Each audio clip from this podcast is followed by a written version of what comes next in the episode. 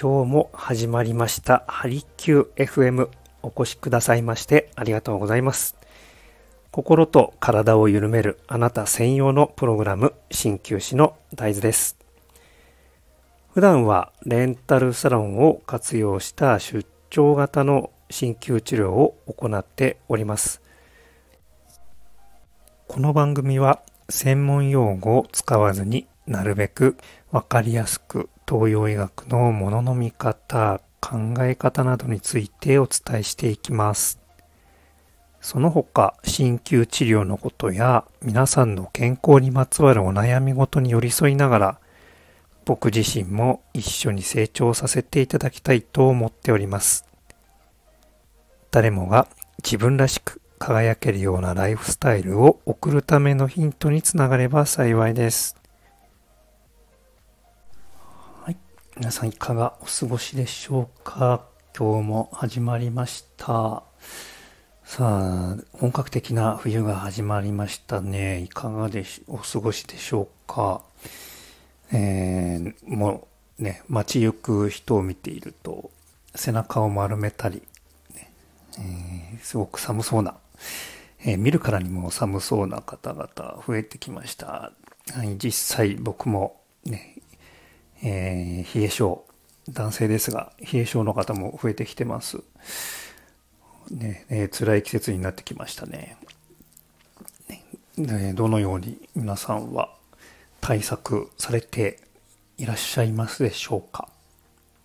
はい、えー、そんな今日の一針は、はい、この寒さにも工夫が必要ですということです。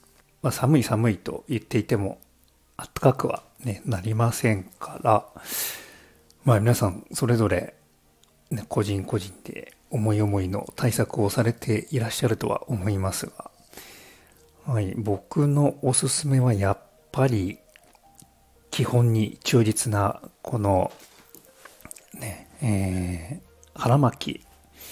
これがおすすめだったりします。はい、理由としてはですね、やっぱりこう、どうしても人間の体のシステム、構造上を、こうね、えー、大切な臓器、内臓を守るために、えー、ね、真ん中を温める。じゃあ、温めるにはどうしたらいいかというと、この血液ですよね。血液。血液には体温、うん、温度が乗ってますから、それが集まることで、ね、温度を一定に保つ。寒くなってきたらそこに余計集まるという。で、逆に今度あれですよね、この末端、先に行けば行くほど、えー、そこはこう、なんて言うんでしょうね。優先順位としてはすごく下がってしまうということで、いわゆるあれですね、こう、生命、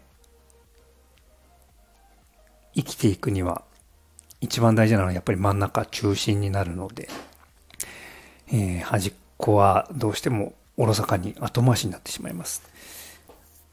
で、でもですね、この真ん中、えー、コアの部分がですね、温まっていれば、ねえー、もう、じゃあ大丈夫なんだって体は認識して、今度、外側にも、えー、ごめんなさい、えー、端っこですね。末端にも血液を回してくれるようになりますので、なのでそういった意味でも、この腹巻きですね。腹巻きをお勧めいたします。はい、えー、今日も何か皆さんのヒントになれば幸いでございます。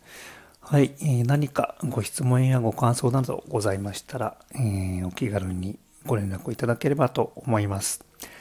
はい、えー、それでは今日も一日味わっていきましょう。